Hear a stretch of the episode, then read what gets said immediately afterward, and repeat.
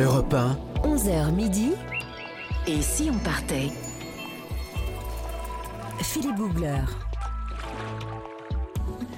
Et si on partait? Aujourd'hui, on ne va pas si loin et en même temps, on va très loin, dans une région euh, qui vous change complètement d'atmosphère, dont le seul nom évoque la, chale- la chaleur, le soleil, ces fameuses grandes tablées le soir, vous savez, ces soirées chaudes qui n'en finissent pas, à manger des petits tapas avec des amis jusqu'au bout de la nuit.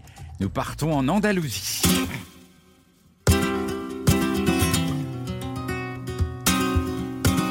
Et pour ce voyage, à mes côtés, la spécialiste du numéro de claquettes et castagnettes, la matador de la radio, Mais appelez-moi plutôt la belle de Cadiz. la belle de Xadi. C'est vrai, j'aurais pu vous offrir ça. Je sais pas, la belle andalouse, enfin un truc simple, Philippe, enfin, pourquoi chercher midi à 14h J'adore cette destination, moi, vous savez. Oh là là, l'Andalousie, la siesta, la paella, le flamenco, ça c'est pour moi. Alors la paella, il va y avoir débat parce que je pense pas que ce soit du sud. Non, mais bon, on mange quand même un petit peu.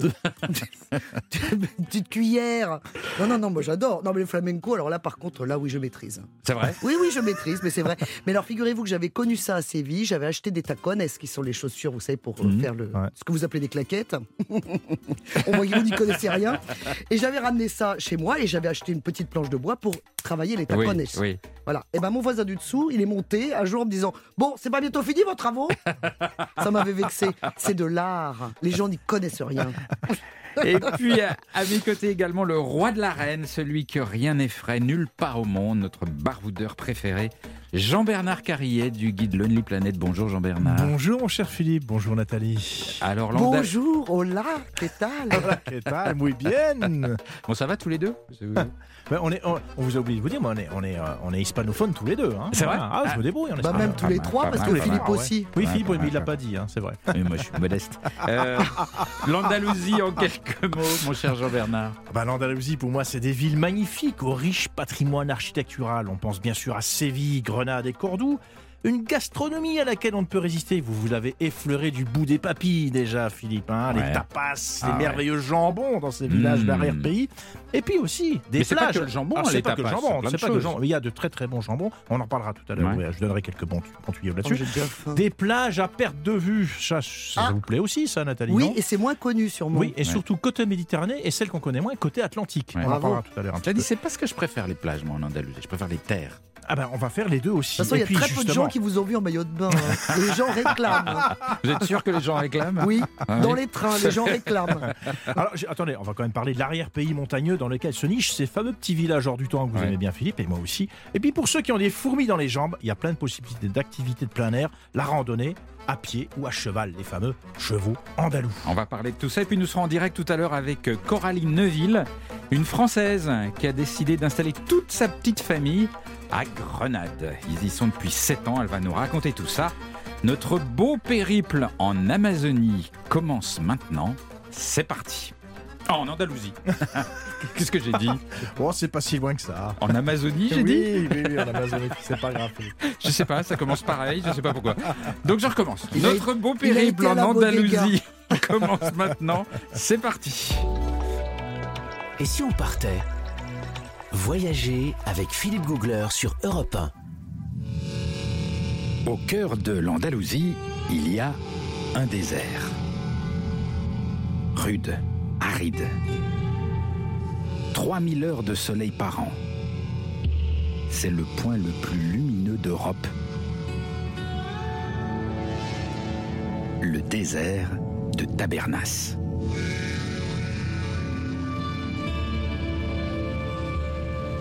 Un désert qui ressemble étrangement à l'ouest américain.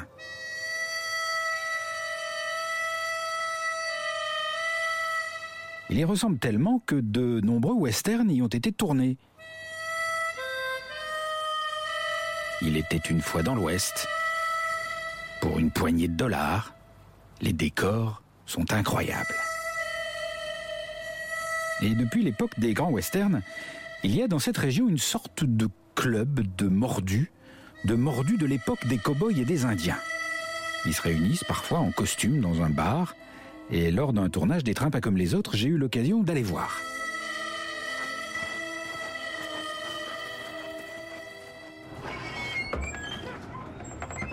J'entre donc discrètement, peu curieux dans ce bar, et je remarque tout de suite un truc assez étonnant, c'est qu'à l'intérieur, les cow-boys et les Indiens ne se mélangent pas.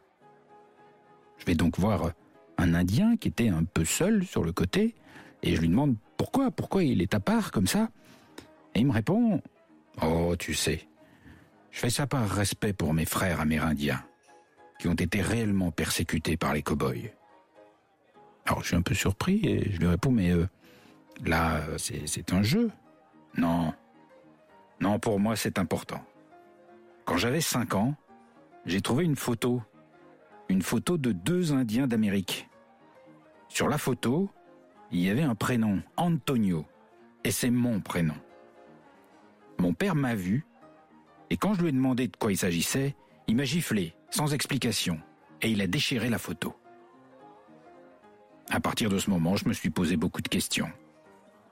Pourquoi est-ce que je suis attiré par ce lieu? Alors, on discute un petit peu, et pour essayer de me faire comprendre, il me donne un rendez-vous. Un rendez-vous dans le désert, à cheval.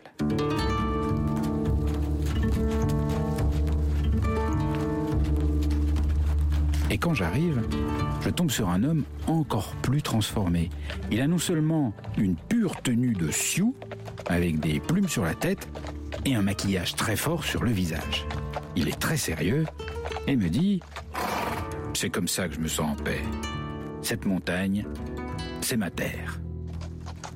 Et on part tous les deux à cheval, euh, en plein désert, comme au milieu de l'Arizona.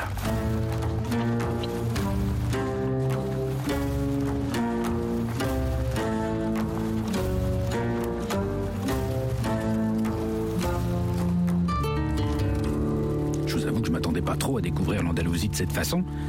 Et euh, il rajoute Je ne fais pas l'Indien. Je suis Indien. Et ici, je suis proche de mes ancêtres. La situation est quand même très très étrange. Je n'ose pas lui dire que s'il est vraiment indien, ça ne peut pas être sa terre puisque on est en Andalousie.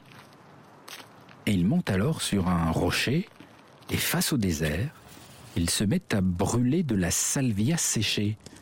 C'est une plante sacrée pour les Indiens.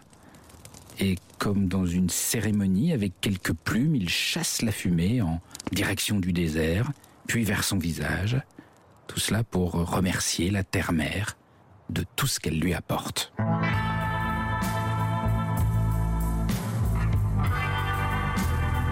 Alors je ne peux pas m'empêcher de lui demander euh, s'ils se sont si proches des Amérindiens, pourquoi ne va-t-il pas s'installer plus près d'eux aux États-Unis? Et il me fait une étrange réponse. Il me dit Si je vais là-bas, je sais que je ne pourrai pas revenir sur cette terre. Et je crois que c'est ça qui me fait peur. Je n'en saurais pas plus. Mais je dois bien avouer que dans ce décor de western incroyable, je n'ai pas trop envie de savoir. Mon esprit a juste envie de se perdre dans la légende.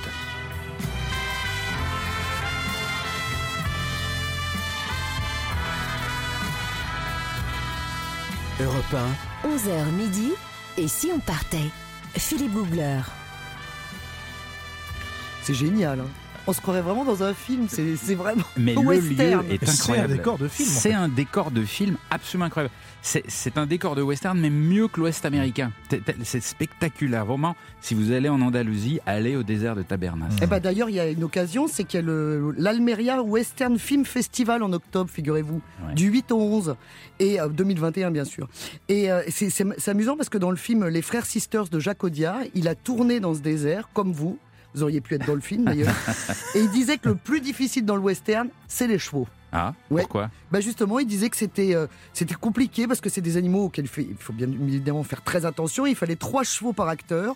L'eau devait pas être trop froide pour eux. Ouais. Ils avaient droit à des soins inimaginables. il y avait un vrai. vieux cheval qui pouvait tourner que deux heures par jour. Enfin bon, voilà. Donc Et- c'était. euh, Ah oui, c'est vrai. Et, et le désert de Tabernas, c'est aussi l'endroit pour ceux qui ont vu le film La folie des grandeurs avec Louis de Funès. Ah, Vous savez, cette scène où il est sur un âne, il essaie de le faire avancer avec une carotte. bien sûr. Et, et à un moment aussi, il est sous une espèce de cascade, puis il a son chapeau qui se, qui se Ouais. racornit. Et ben, c'est tourné dans le désert de Tabernas également. C'est Ah. vraiment un lieu tout à fait incroyable, qui est pas si connu que ça, et qui est au- Ouais. au, milieu des terres en, en Andalousie. On continue à explorer cet endroit incroyable dans un instant sur Europe. Oui. Si on partait Sur Europe 1. Tous les jours, un grand voyage juste pour le plaisir, pour rêver. Nous rêvons aujourd'hui d'Andalousie. En ligne avec nous, Coralie Neuville, qui après avoir longtemps sillonné l'Espagne, a décidé un jour de poser ses valises avec toute sa famille à Grenade. Rien que le nom de cette ville, hein, il se passe quelque chose. Grenade, hop, vous avez envie d'y aller. J'imagine que, que, que quand on dit j'habite à Grenade, on a plein de nouveaux amis qui viennent vous voir. Je suis sûr que c'est comme ça. Bonjour Coralie. Hola Philippe, hola todos. Oh là Ah, je crois que ça commence bien là. Et alors, donc, euh, c'est ça, il y a plein de gens qui viennent vous voir maintenant que vous êtes là-bas. Ah oui, bah, les gens ils aiment. hein. La- L'Andalousie c'est une destination. hein, Voilà. Ouais. On, on a plein, plein d'amis. Bon, généralement ils veulent venir en été. Donc nous en été on part. Ah, Donc, parce bon, qu'il fait chaud. les- voilà. Ouais. Ah, mais On vous n'êtes pas, croise. vous êtes pas une On bonne croise, copine, mais- parce que si vous êtes la copine de Grenade qui part en été, c'est pas pratique. Non, non, non, voilà. Mais au mois d'août, oui, voilà. Au mois d'août, euh, c'est vrai qu'on part euh, parce que bon, on fuit un peu la chaleur, mais c'est normal. les Il fait, gens, euh, il fait très viennent à très chaud. Grenade hein. Il fait quand très chaud vacances, en. Andalousie euh, l'été. Ça monte à combien les températures à Séville par exemple? Ah, on s'attend à du 42, 43 et donc à l'ombre. hein. On, on Ouais, est bien d'accord. On ouais. parle vraiment de température à l'ombre parce qu'au Ouais. soleil, on, on peut voir euh, sur les indicateurs, sur les panneaux, 52, 53 tranquillement. Ouais, ouais, c'est vrai, Oui. c'est Bah, vrai. Aujourd'hui, on a un petit 17 à Paris. hein. Ça change. Et, et vous avez du soleil toute l'année à Grenade? Alors à Grenade, non, pas toute l'année parce que quand même les hivers sont froids, même euh, rudes, parce qu'on a quand même euh, l'influence de la montagne. À Ouais. Grenade, c'est on est à plus de 700 mètres au niveau au-dessus du niveau de la mer. Ouais. Donc quand même, voilà, c'est un climat montagneux en, en hiver. Donc euh, il y a même eu des années où il y a eu de la neige. Donc voilà, en hiver, non, en hiver on utilise le chauffage. hein. On va casser le mythe euh, Ouais. qu'on a toujours chaud. Voilà. Après, une fois qu'on a passé les montagnes, donc vraiment sur toute la côte, là, voilà, il fait bon toute l'année. hein. On va sur la Costa tropicale par exemple. Donc c'est vraiment la plage de Grenade. Oui, on a un 20 degrés, 22 degrés tout au long de l'année, enfin Ouais. en hiver. hein. Voilà. C'est vrai qu'on dit rarement qu'à l'intérieur des terres, il fait frais, y compris, euh, y compris l'été. C'est-à-dire souvent, euh, quand vous êtes en vacances, vous vous dites, je vais me mettre à l'intérieur des terres, je vais avoir chaud tout le temps. Si vous êtes un peu en altitude, le soir, il faut mettre une petite laine, même, euh, même au mois d'août. hein. Et donc, il faut, faut se méfier de ça. Exactement, c'est vrai que c'est vrai que oui, de temps en temps une petite veste. Mm. Bon alors c'est pareil, hein, c'est pas à 8 heures du soir. À 8 heures du soir, non, on va pas mettre la veste. Mais euh, si on décide de rentrer après minuit, voilà, une heure du mat, oui, là une Mm. petite veste c'est conseillé. Voilà, Mm. c'est conseillé. À part si on a bu un petit peu, on a fait le tour des, Ah. des bars, euh, voilà, on a un peu chaud. Bon là on n'a pas besoin de la veste, mais bon, ça c'est autre, autre chose.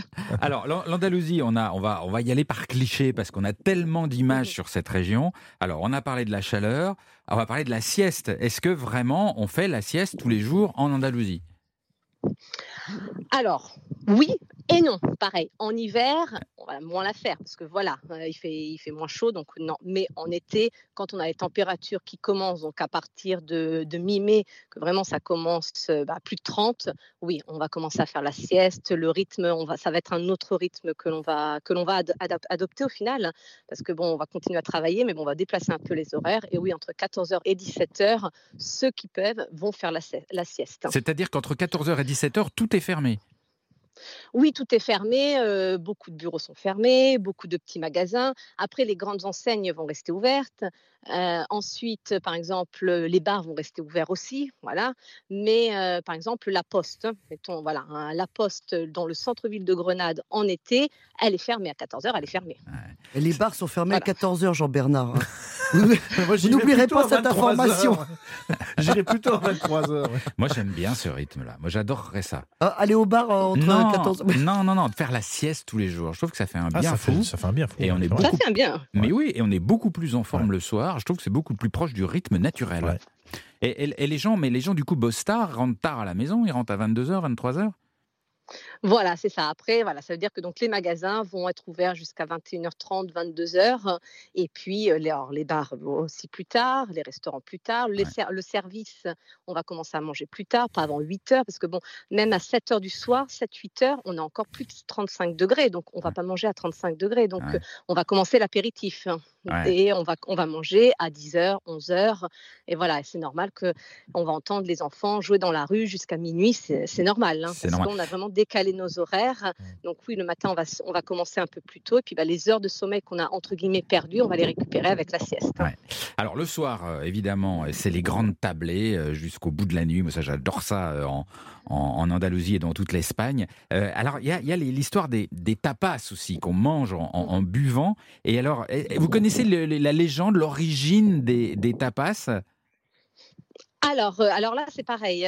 Alors, c'est vrai qu'on a, on a cette grande région andalouse qu'on a souvent tendance à mettre, euh, bah, à, à penser que c'est une région unique. Mais bon, dans l'Andalousie, il y a vraiment des, des différences et un peu, il y a un peu une guéguerre entre chaque province, chaque ville. Donc, euh, bah, chaque ville va prendre, ah non, non, mais c'est nous qui avons inventé la tapas, c'est nous qui avons inventé le flamenco, enfin bref. Et au final, il y a des points communs dans, la, dans les légendes, parce qu'on trouve vraiment différentes légendes. Donc, euh, il y en a qui disent que ça a été inventé à Cadiz pour euh, le roi, les rois catholiques quand ils sont arrivés à Cadiz. Il y en a un autre qui dit ah non, non, ça a été inventé à Grenade pour le roi Alphonse XI. Mais alors attendez, ra- racontez-nous, ra- ra- comment ça a été inventé à Cadiz, par exemple, parce que moi j'adore l'histoire de, de, Fer- de Fernand VII. Voilà, c'est ça. Et donc, euh, eh ben, en fait, euh, bah, il avait chaud, Ouais. il avait soif. Et donc, euh, pour éviter, il a demandé donc à boire et à manger. Et on lui a donné son verre, un, un verre de, un verre de vin. Et dessus, en fait, pour éviter que les mouches entrent dans, dans son verre de vin, on lui a mis un morceau de pain avec un bout de jambon. Voilà. Et on lui a dit, toc, voilà, tapao. Et voilà. Et donc, parce que ça veut dire tap- tapea, enfin, tapar en espagnol, ça veut dire euh, boucher, en fait, fermer. C'est-à-dire qu'on avait, pour protéger des mouches, pour protéger des mouches, on avait mis un bout de pain, quoi, en gros.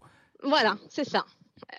voilà, pour éviter qu'il se retrouve avec une petite mouche dans le verre de vin. Voilà, on lui avait mis un morceau de pain pour donc fermer son verre, pour le protéger, mais euh, en, en même temps, c'était donc sa, sa bouchée, sa, son- sa nourriture qu'il Et avait demandé en même temps. Et, voilà. et il a trouvé Et ça donc de là, formidable. ça diffusé.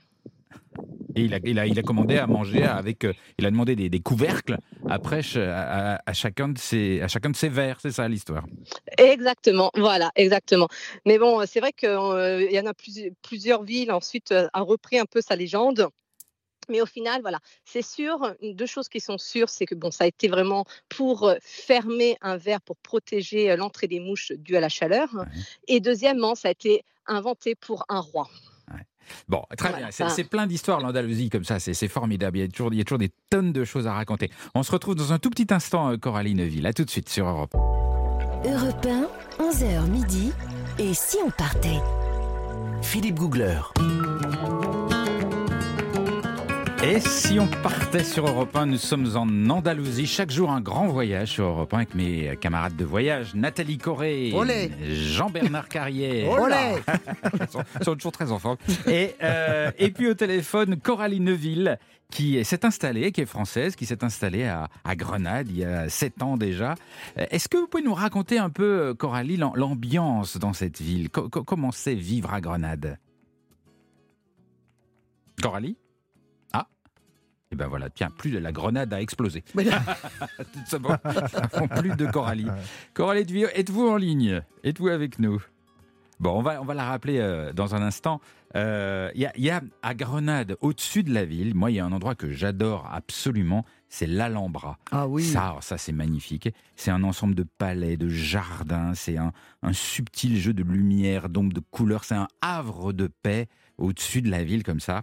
Et surtout, et surtout, dans les jardins de l'Alhambra, euh, a été tourné ou ont été tournées plusieurs scènes cultes de la folie des grandeurs. oui, vous le faites très bien, Nathalie. Bah oui, je fais très bien, oui. Je vais, vous, je vais vous faire écouter euh, un- une des scènes, le son d'une de ces scènes cultes. Vous allez reconnaître tout de suite. Écoutez. César, je serai à et âme quand vous voudrez. Voici ma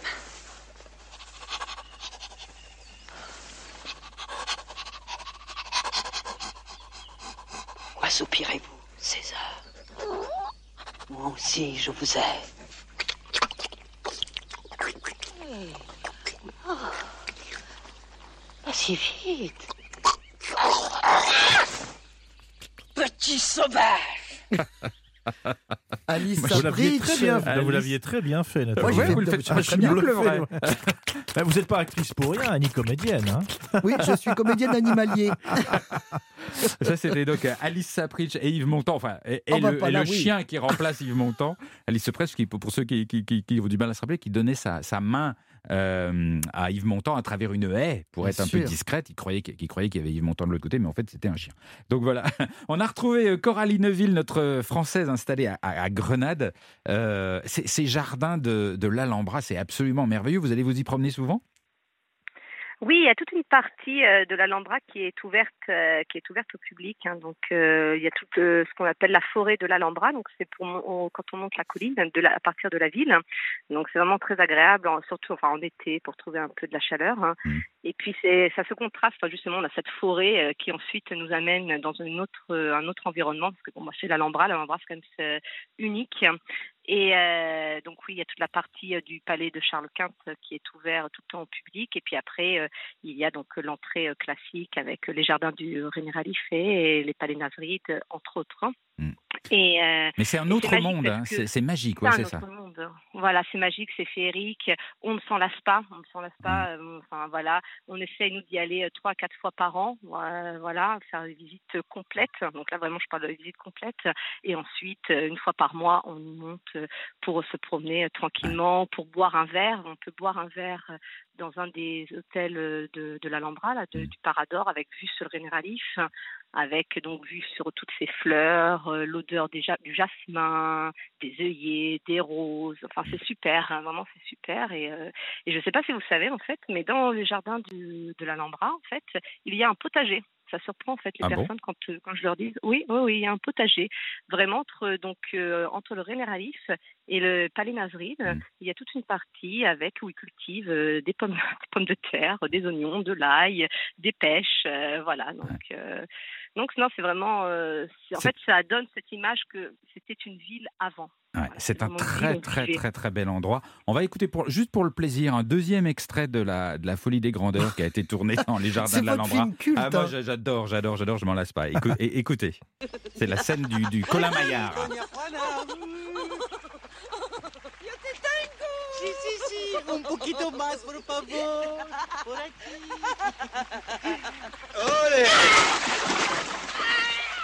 ¿Qui m'a fait ça Qui a On m'a poussé Qui m'a poussé ah, ah, Je bois de l'eau, j'étouffe J'adore quand elle dit je bois de l'eau. Ça me fait rire. Philippe. Je bois de l'eau. Donc c'est Alice Sapritch qui finit dans une piscine après avoir été Donia- poussée. Do- C'était Donna Juana. Absolument. Oh, la duègne. La, la duègne. j'adore, j'adore ça. Euh, Co- Coralie, alors on a beaucoup parlé de, de, de Grenade. Il y a, il y, a, il y a aussi le sens de la fête en, en Andalousie, avec notamment la, la feria de, de Séville et ces femmes en robes multi- multicolores. Vous, vous avez la tenue, vous? Ah oui, ah oui, c'est un des premiers achats que j'ai fait en arrivant en Andalousie, ça a été d'acheter la tenue, la tenue, la tenue de gitane, euh, donc la fameuse robe euh, à froufrou, euh, super colorée. J'en ai plusieurs d'ailleurs.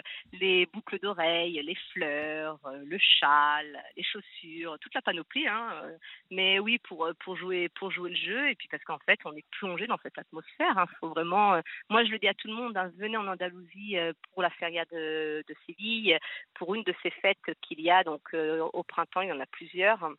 Celle de Séville est bien sûr la plus la plus connue, mais c'est vraiment vraiment enfin c'est une expérience unique. Hein. C'est pas du tout du folklore parce que je sais qu'il y a un peu ce, cliché, mais là c'est enfin faut le vivre. Hein. Alors c'est fête, et- une fête autour du flamenco, c'est ça?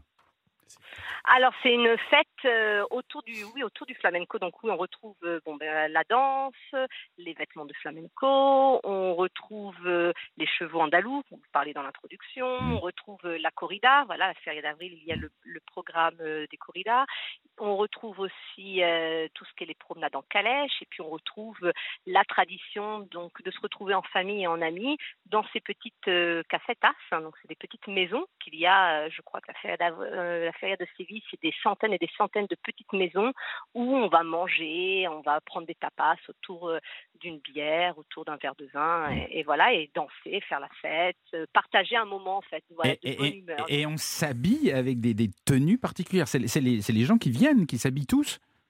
Ah oui, oui, oui, oui, voilà, c'est même, d'ailleurs, je pense que, enfin, même pour un touriste, euh, bon, alors acheter la robe euh, et pour les hommes, acheter le traditionnel, le pantalon euh, de, mon, de, de campagne, le gilet, tout ça, c'est un petit peu, voilà, c'est peut-être un peu trop pour euh, ensuite ramener en France, mais euh, mettre une fleur, voilà, si vous allez à la feria de, de Séville, on met une fleur dans ses cheveux, on, on va essayer de jouer un peu le jeu quand même, voilà, parce que sinon, on va tout de suite voir que vous êtes euh, touriste et et c'est pas si bien vu que ça en fait, parce que oui, c'est important que les touristes viennent, parce que bien évidemment ils participent, mais on c'est pas c'est pas folklorique, c'est vraiment une tradition. C'est Ouais. tous les ans, on se retrouve, voilà. Donc euh, là même, c'est vrai que ces deux dernières années où on n'a pas, célébré, on l'a fait à la maison. Ouais. On a maintenu, voilà, on a maintenu le jeu Ah à la c'est un- maison. c'est un vrai-. C'est un Voilà. rendez-vous. Nathalie? C'est un vrai Alors, rendez-vous. Effectivement, comme vous le dites, c'est pas folklorique et il y a surtout à Séville les Sevillanas. Mhm. Et les Sevillanas, c'est vraiment. et ça, Il y a son festival en avril également, mais le, le principe est vraiment formidable parce que c'est des danses à deux. Et la particularité, c'est que l'homme et la femme, on les mêmes pas, figurez-vous. Ah. Ah oui, bah c'est assez rare pour être souligné, moi qui suis Ouais. une grande danseuse Mais internationale. comment c'est compatible? Comment ça s'emboîte? Eh ben ça s'emboîte parce que justement, on, s'attire, on se repousse. C'est vraiment des danses d'amour. Et, euh, et vraiment, ce qui est la particularité, c'est que vraiment les, les deux font les mêmes choses. Et donc, danse dos à dos, face à face, etc. La seule particularité, c'est que les femmes ont les mains qui se dénouent avec les doigts ouverts et les hommes avec les mains fermées. Bon. C'est comme ça qu'on Hmm. reconnaît l'homme de la femme. Non, c'est pas vrai. C'est une blague. Je voudrais juste savoir quand même, euh, on peut demander à Colline, mais est-ce que tout le monde sait danser flamenco à Séville? Jeunes et vieux? Alors oui, j'ai envie de dire oui et non. euh, pareil, alors euh, oui parce que on a tous, euh, voilà, la, grand-mère, la tante qui ont appris les quelques pas, les quelques pas à savoir. hein. et surtout, ils ont le rythme. Vous allez dans un, voir un spectacle de flamenco, un tablao comme on l'appelle, et tout le monde va battre le rythme, tout le monde va dire des olé. Et on voit vraiment la différence entre les gens qui sont euh, qui sont les locaux et puis euh, et puis les touristes, hein, parce qu'ils ont quand même ce rythme de Punta Tacon. Ils savent euh, ils savent le, le faire euh, tranquillement. Ouais, Voilà. ah, Donc, Punta Tacon, c'est les pieds. C'est je, et voilà exactement. C'est ce qu'on ce appelle euh, à tort les claquettes. c'est Oh arrêtez avec vos claquettes. si, ça ressemble à Les ça. tacones, mais ça n'a rien à voir. En plus, il y a des petits talons. Pour vous, ça va vous faire du bien, un petit talon.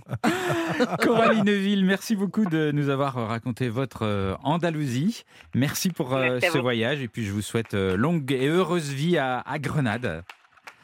Merci. Muchas gracias.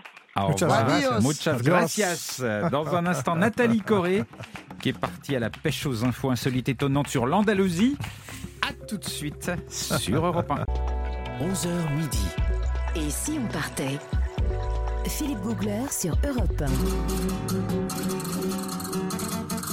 Oh là là, ça c'est du Paco de Lucia.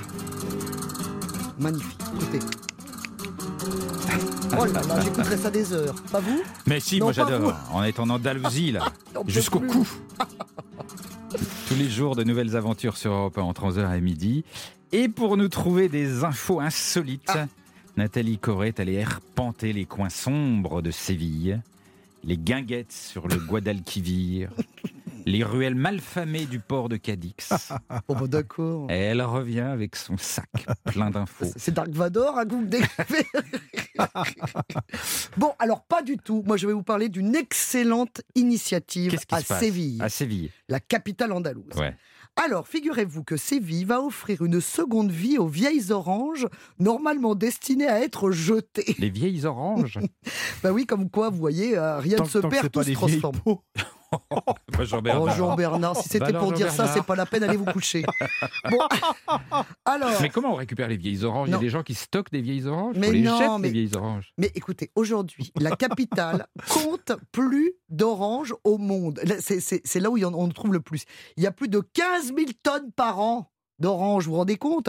Donc évidemment, bah, comme bien souvent, il y a des fruits qui tombent par terre et on n'en fait rien. Alors, il faut dire surtout qu'elles sont un petit peu amères et qu'en général, elles ont fini dans la marmelade anglaise, hein, Ah. la plupart. Bon.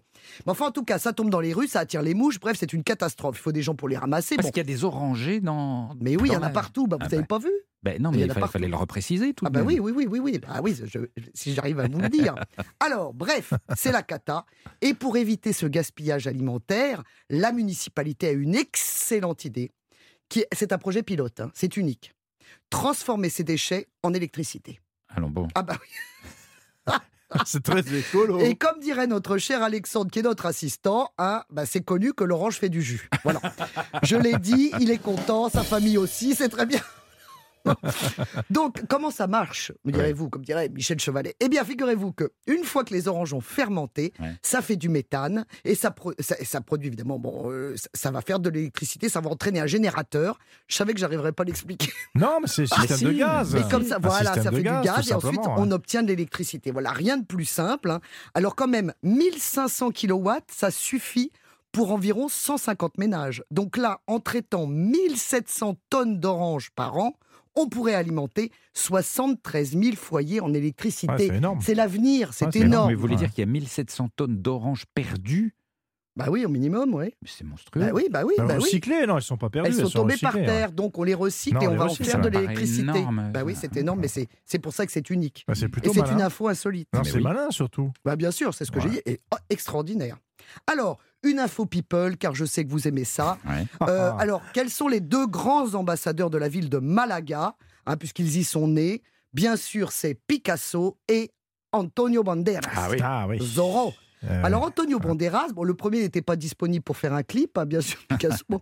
Donc Antonio Banderas a fait la promotion de l'Andalousie dans un clip de l'Office du tourisme, et qui mieux que lui pour parler de sa région natale? Alors, effectivement, alors à savoir quand même qu'il a donné tous les fonds récoltés à directement à sa région, enfin les fonds récoltés, ce qu'il a touché, je veux dire, Ouais. tous son ses droits tous ses- et puis tous ses droits. Ouais. Il les a offerts évidemment à sa région.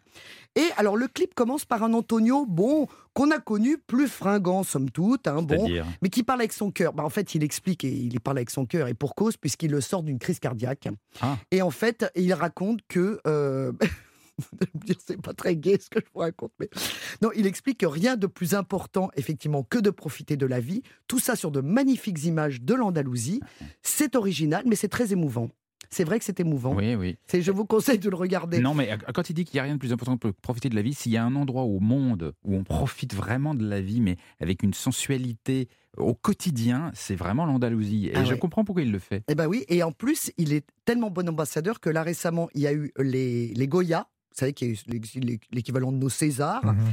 Eh ben, c'était une version virtuelle totalement, puisqu'il était face à un écran avec tout ce que, ce que compte le cinéma espagnol, mais en, en visio, comme on dit, puisque c'est un nouveau mot.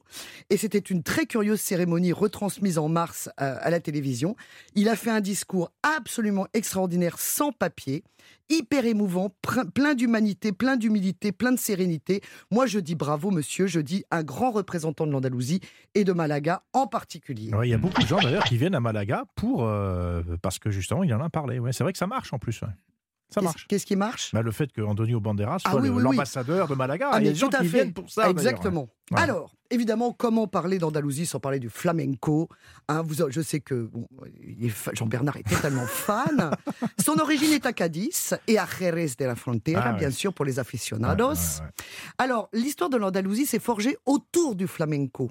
Et que, vous savez d'où vient ce mot, en Non. fait? Alors, c'est intéressant. Ça vient Parce de flamand, flamand rose.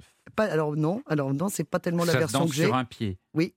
Ah bon Ça danse sur un pied, bah essayez, essayez, vous allez voir, on va bien rigoler à mon avis. Alors non, ça vient de Fela Mengu ou Fela Mengtoub, qui en fait voudrait dire en arabe le paysan fugitif, le paysan errant. Alors je, c'est c'est- en fait un- cri de résistance, je vous explique. C'est qu'en fait, euh, dans le royaume euh, catholique d'Espagne, lors de la Reconquista, on a chassé donc les juifs et les arabes en leur proposant trois options, qui étaient partir, se convertir ou mourir. Bon, Ouais.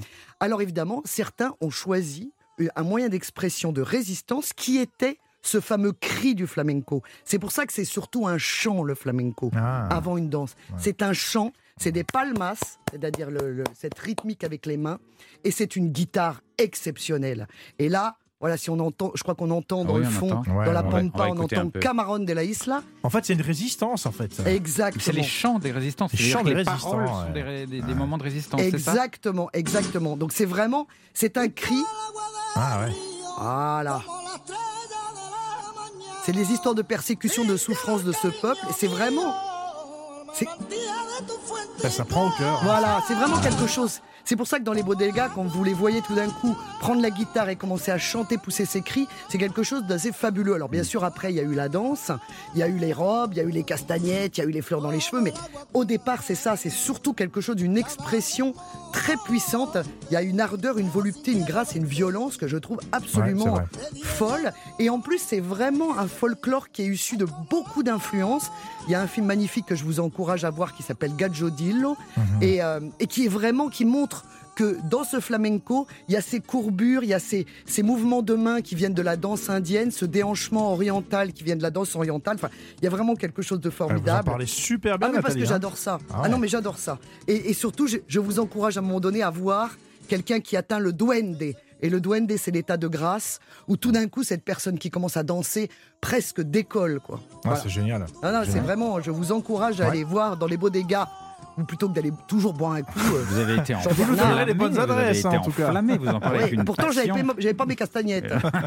Non, c'est génial. Le, Ouais. le duende. le duende. Cet état de grâce. Voilà. Ouais, ouais. Merci Nathalie Corée. Dans un tout prie. petit instant sur Europe 1, d'autres aventures en Andalousie avec les bons tuyaux, les, bons, les bonnes adresses. Moi, je de sais Jean- pas si on atteindra l'état de grâce. Hein, Ah, mais avec Jean-Bernard, je suis si. sûr que si. Je On suis plane sûr. déjà. Regardez les yeux de Nathalie quand elle vous regarde. Euh, dans un instant, Jean-Bernard Carrier du guide Lonely Planet sur Europe 1. Et tout de suite, un phénomène qui, euh, qui révolutionne le flamenco. Ah ouais. Un énorme succès. Rosalia Malamente sur Europe 1. Succès gigantesque. Europe 1, Philippe Googler.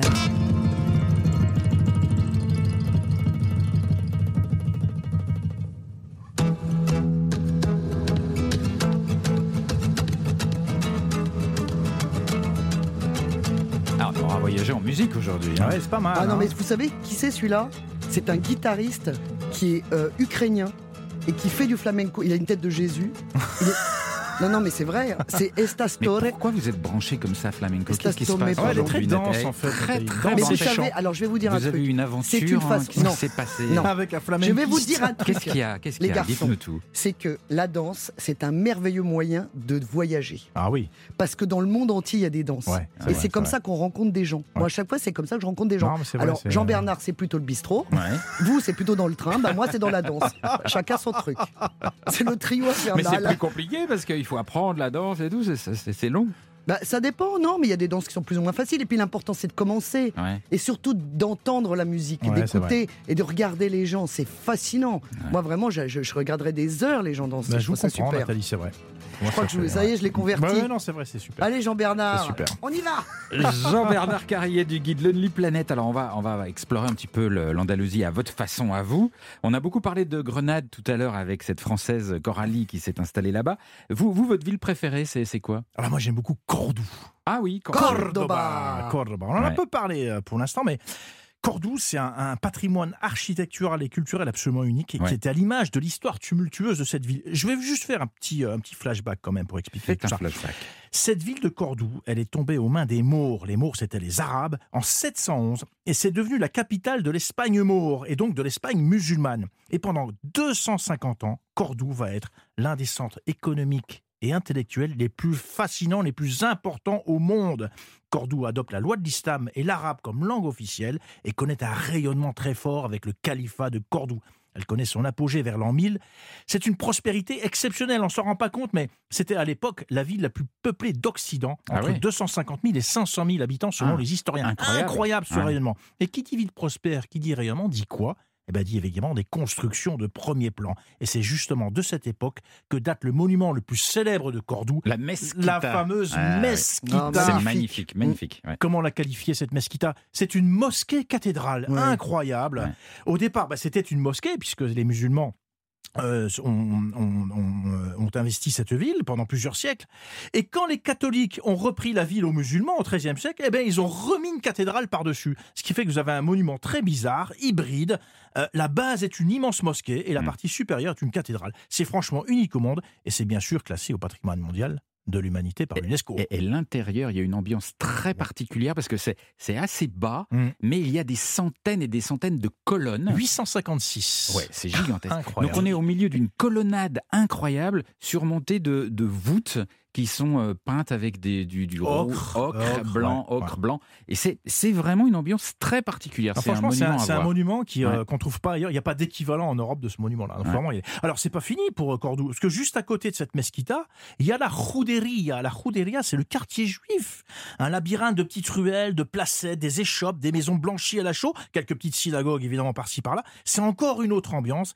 Et moi, j'ai adoré à Cordoue cette coexistence entre des styles si différents, à la fois catholiques, des influences catholiques, musulmanes et juives. Enfin, mieux qu'une coexistence, c'est une superposition, un entrelacement. Ça fait vraiment le charme de Cordoue, tout ça. Ah, Absolument. Et il faut qu'on parle aussi absolument, parce qu'on a beaucoup parlé des villes, Ouais, il faut qu'on parle des villages. Parce que moi, c'est ce Ah. que je préfère en Andalousie. C'est les petits villages accrochés à la montagne. Et chaque jour, on visite un nouveau village et c'est une nouvelle atmosphère. C'est de nouveaux petits restaurants, de petites terrasses. Alors C'est là, c'est adorable. alors là, Philippe, il faut aller dans le massif qu'on appelle les Alpujarras.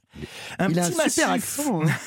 Je vous ai dit que je parlais Bah espagnol. oui. Ce paysage montagneux très aride, il y a des routes enlacées avec des sublimes panoramas. C'est un road trip époustouflant dans ces Alpujarras. Et justement, vous allez dans une ribambelle de villages, c'est le clou du spectacle, dans un décor de western. Des villages blancs, on les appelle les pueblos, Oui. les blancos pueblos. Les villages blancs, car toutes les maisons sont blanchies à la chaux. Vous avez un décor complètement minéral autour, donc très aride, très brut, très sauvage. Et au milieu, comme des espèces d'oasis, ces villages blancs avec des petites taches de verdure, euh, des bougainvillés, donc euh, ces ruelles tortueuses, Ah oui, alors d'ailleurs, j'ai un petit tuyau à donner Ah. pour ceux qui voyagent en Andalousie. Si vous louez une voiture, Ouais. louez une petite, Une petite voiture. Parce, que, Ouais, parce ouais. que les ruelles sont très étroites et se resserrent en entonnoir. Et si vous avez une grosse voiture, bling, vous êtes coincé, il faut tout faire en marche arrière, c'est épouvantable. Complètement. Ça, c'est un super, une super astuce, effectivement, qu'il faut communiquer à nos auditeurs. Alors, qu'est-ce qu'on y. Dans ces villages, qui est génial, vous avez parlé de l'ambiance, on y croise des paysans avec la casquette vissée sur le crâne, qui sont en train de faire une partie de domino. On admire les vestiges de châteaux qui sont perchés à flanc de colline. Et puis surtout, moi, j'aime bien les bonnes odeurs. On hume les effluves puissants des oliviers, des citronniers. Mmh. Ça, c'est l'essence vraiment, vraiment de cette Andalousie. Et puis, bien sûr, les bons vivants que nous sommes, Oui. Philippe. On va pas oublier ça quand même. Les meilleurs jambons artisanaux de la Mmh. région sont préparés Moi, dans ces villages d'altitude. Mais vous savez pourquoi? Parce qu'ils sont laissés à maturer, à sécher euh, dans l'air qui est très sec, à 1500 mètres d'altitude. Donc, vous avez vraiment les, les meilleurs jambons du secteur. Moi, ce que j'aime, c'est le matin, vous vous réveillez et tout de suite, vous allez au Vous milieu du village. jambon. Vous attaquez café, jambon, petit pot de lait Et pain. génial et pain. Et Ah, un c'est petit pain pain avec avec, de l'huile- tomate. et de l'huile d'olive. Ah. Oh là là là là Taisez-vous là là. donc. Et puis bien sûr, et puis le soir, où est-ce qu'on reste dans ces villages? Des petits chambres d'hôtes, des oui. petits gîtes, on partage un petit peu la vie de la population, on s'immerge. Voilà, ça c'est la vraie vie à l'Andalousie, à l'Andalouse, dans l'arrière-pays. Alors, on a parlé des villes, on a parlé de la terre, on n'a pas du tout parlé de la fameuse Costa del Sol. Ah. Alors, la Costa del Sol n'a pas toujours une très bonne réputation. Ouais, Qu'est-ce ouais. qu'on en pense? Qu'est-ce qu'on Ben, doit en penser? On en pense que c'est surtout très urbanisé, avec plein d'hôtels sans charme. Ça, c'est le, le côté un petit peu verru, il faut quand même le dire, de cette Andalousie. Ouais. Mais il y a un lieu hors norme sous cette Costa Avec, del je Sol. rajoute, si- bon, après on arrêtera de parler des verrues, il y a aussi un phénomène en Andalousie, ce sont les serres. Ah Vous avez oui, des, ah, serres. hectares, des hectares de Des- bâches en des- plastique. des dizaines de kilomètres carrés Ouais. de bâches en plastique. Et ça, c'est pas Ouais, très beau. C'est pas très beau. Mais c'est plutôt sur, de- de- du, près des côtes. hein. C'est plutôt près des côtes. Alors là, justement, près des côtes, euh, dans cette Costa del Sol, il y a une pépite, il y a un endroit absolument euh, euh, fabuleux, c'est le Cabo de Gata, près d'Almeria. Euh, là, c'est franchement, vous allez complètement changer votre perception de la Costa del Sol, parce que là, c'est complètement sauvage, c'est un parc naturel, une zone protégée de plusieurs dizaines de kilomètres. Le, le littoral est sauvage, déchiqueté, c'est des falaises qui surplombent la Méditerranée. Il y a très très peu de construction. C'est une ambiance d'ailleurs presque lunaire. Il y a une activité traditionnelle, quelques bateaux qui, rapportent leur pêche quotidienne. Si on devait comparer, c'est un petit peu comme la pointe du rat dans le Finistère. Voilà, ça c'est vraiment une zone protégée. Et ça, c'est le Cabo del Gat, euh, Cabo des Gata. Mais alors, on se baigne pas, quoi. Ah ben si, justement, justement, Nathalie, vous y venez. Moi, j'attends, là. Parce hein. que euh, il y a des plages. Alors certaines sont accessibles en voiture. Je vous conseille pas de prendre celle-là parce que vous voulez des plages avec des criques désertes. Eh ben il faut prendre celles qui sont accessibles à pied uniquement. Et là vous tombez sur des joyaux comme, allez, je vous le dis, la Playa San Pedro, les petites ruines d'un village abandonné, une crique en contrebas, les falaises de chaque côté. Ça, c'est une merveille de la nature. En ce moment, il fait un petit peu trop chaud, mais à partir de septembre, début septembre, vous allez vraiment vous éclater dans cet endroit de rêve. Oh, génial, j'ai noté. Merci Jean-Bernard de nous avoir donné les plages où on peut aller en Andalousie. C'est peut-être le- le- le- la chose la plus délicate Ah ouais. en Andalousie pour Il trouver faut un bien bel les endroit. trouver, mais il y a ces fameux joyaux, Philippe. Merci les amis, c'était un bonheur de voyager avec vous encore euh, aujourd'hui en Andalousie. Demain on repart, hein. on n'est jamais fatigué. Et où est-ce demain, va, d'ailleurs? alors demain une destination de rêve absolu. Nous irons à Zanzibar. Oh là. Et en me rappelle des Tanzanie. bons souvenirs. Eh, Vous avez des bons souvenirs, euh, Nathalie, à Zanzibar et en Tanzanie. Il est bientôt l'heure de manger sur Europe 1. On va se pencher sur le menu du jour avec Olivier Pouls. Bonjour. Bonjour mon cher Philippe. Ah ben ça je pense que ça devrait vous faire plaisir. Je connais votre côté un peu gourmand. Euh, si je vous emmène déguster du porc noir de Bigorre. dans Ah, c'est bien ça. C'est bien. Ah, hein c'est bien ça. Il est musclé, il a galopé. C'est vrai. Et ouais, il est en forme. Vous savez, il a failli disparaître. Ah bon? Euh, oui, oui, il a failli disparaître et je vous raconterai son histoire absolument passionnante. Nous irons rencontrer un éleveur et puis, bah, comme tout est bon dans le cochon, on va le cuisiner aussi avec le chef Vivien Durand. Voilà pour le menu de notre beau marché de midi. Je vous attends tout de suite sur Europe 1. À tout de suite, Olivier. Belle journée sur Europe 1 et surtout de grâce. N'oubliez pas de rêver.